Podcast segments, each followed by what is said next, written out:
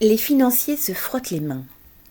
Patrick Pouyanné, PDG de Total Energy, a déclaré qu'il voyait avec intérêt, dans la réforme des retraites, le moyen de développer les retraites par capitalisation.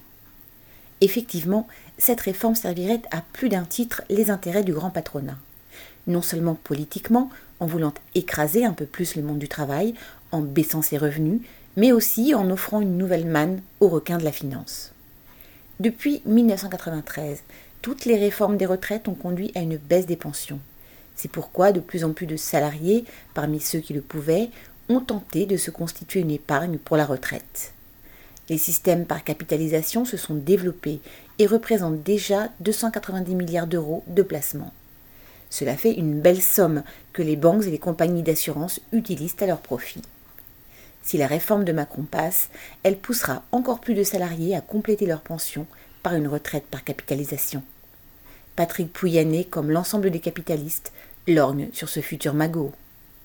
Avec la financiarisation de l'économie, les gouvernements successifs ont mis à la disposition de la spéculation des pans entiers de celle-ci.